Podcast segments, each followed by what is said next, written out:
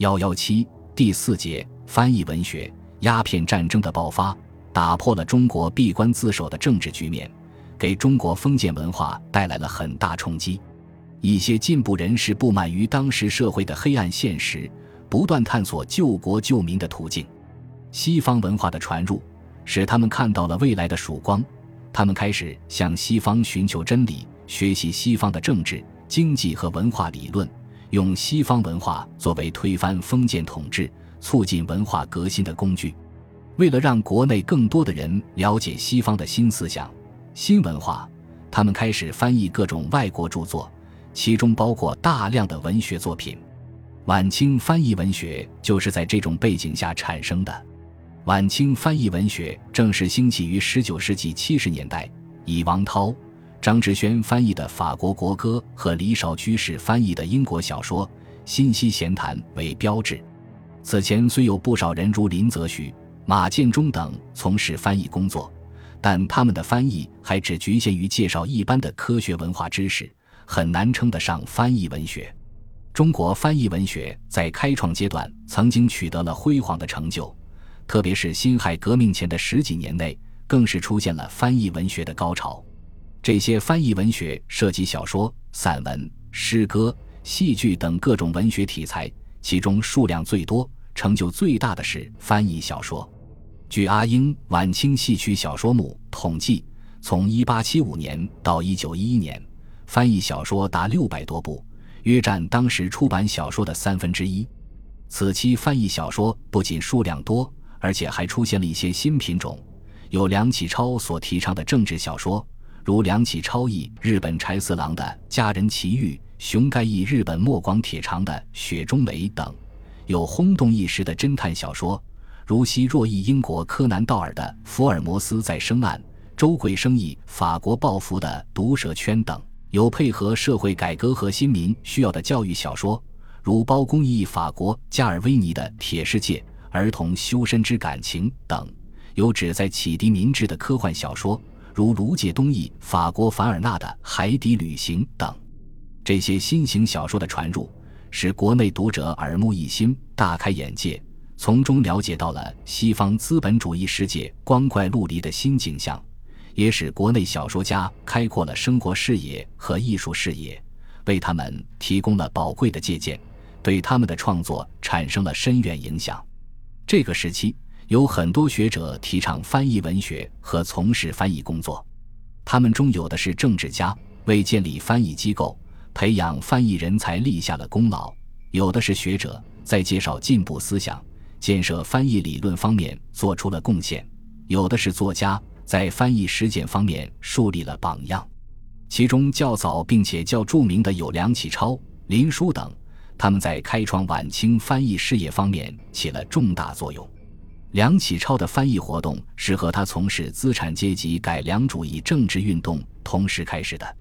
他于1896年在他创办的《时务报》上发表的《论译书》一文，是中国近代文坛上第一篇提倡翻译文学的论著。文中阐述了翻译事业的重要作用，对中国翻译文学的出现起到了开创之功。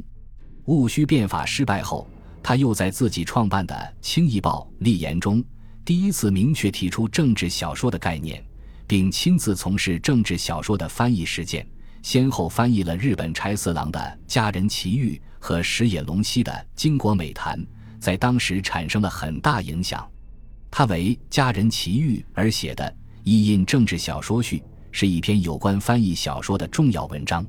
文中阐述了翻译小说的重要意义，认为翻译外国的政治小说将会受到启发民智。弘扬爱国精神的社会效果，对于革新政治有着决定性的作用。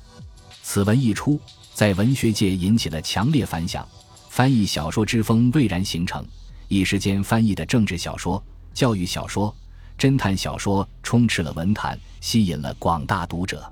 各种小说刊物发表翻译小说的数量远远超过了创作小说。梁启超随后还翻译了《十五小豪杰》《世界末日记》等小说。他还在其小说《新中国未来记》中结译了英国诗人拜伦的《扎阿亚》和《端治安》，这是拜伦诗作在中国的最早译文。梁启超对翻译理论也有独到见解。他在翻译文学与佛典中，明确论证了直译和意译的得失，认为这两种方法均有可取之处，应该相互为用。在《论译书》中，他又提出译书应该避免二弊，达到三通。二弊是指训华文而实西译之弊，和训西文而梗华读之弊；三通是指通华文、通西文、通所译书的专门学问。这些观点的提出，对于晚清翻译理论的建设具有重要意义。梁启超是近代翻译文学的开拓者，他的翻译实践和理论探索为晚清翻译文学的繁荣开辟了道路。林纾，字秦南，福建闽县人。他的思想前期比较激进，后期则十分保守。他是维新变法思想的忠实信奉者，认为改良主义运动是救治中国的唯一道路。他不赞成资产阶级民主革命，反对五四新文化运动，但在袁世凯称帝、军阀混战等几个重大政治事件上，林书上能保持清醒的头脑，坚决反对袁世凯复辟。对给人民带来痛苦的军阀深恶痛绝，在这些方面，林纾要比严复进步得多。林纾是我国近代著名的文学家和翻译家，他在文学方面的成就是多方面的。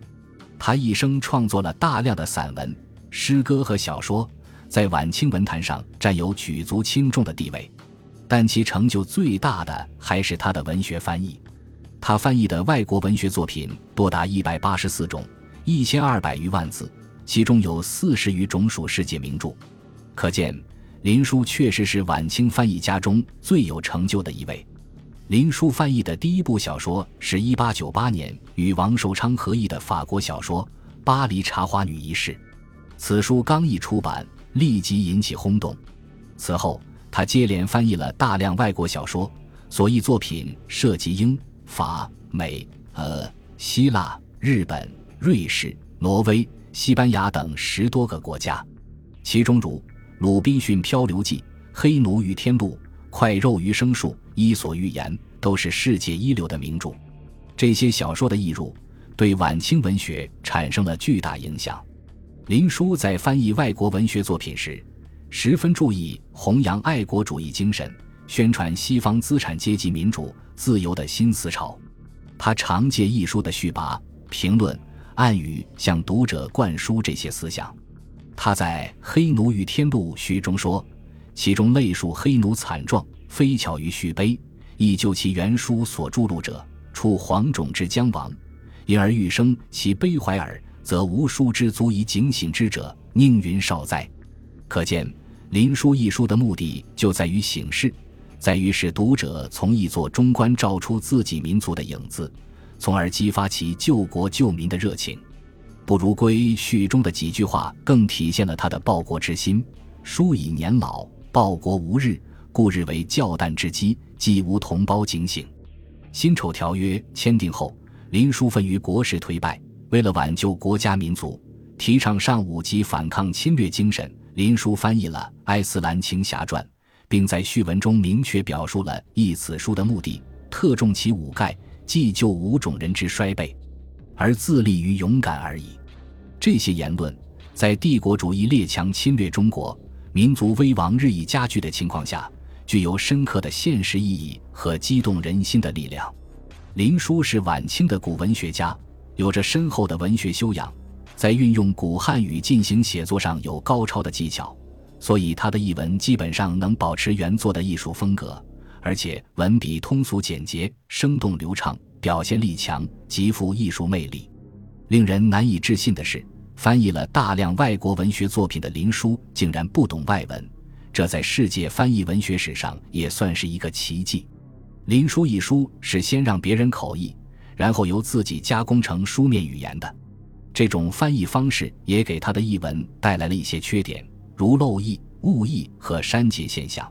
这些一直是评论家批评林书的焦点，同时也是林书一书中的最大苦衷。但这些小疵掩盖不了林书译著的辉煌成就。他对晚清翻译文学的贡献是任何人都抹杀不了的。自梁启超、林书等人开创翻译文学之后，晚清翻译文学一直以蓬勃之势向前发展。在他们的影响下，又出现了一大批有影响的文学翻译家，也出现了一大批优秀的翻译文学作品。翻译文学呈现出空前繁荣的局面。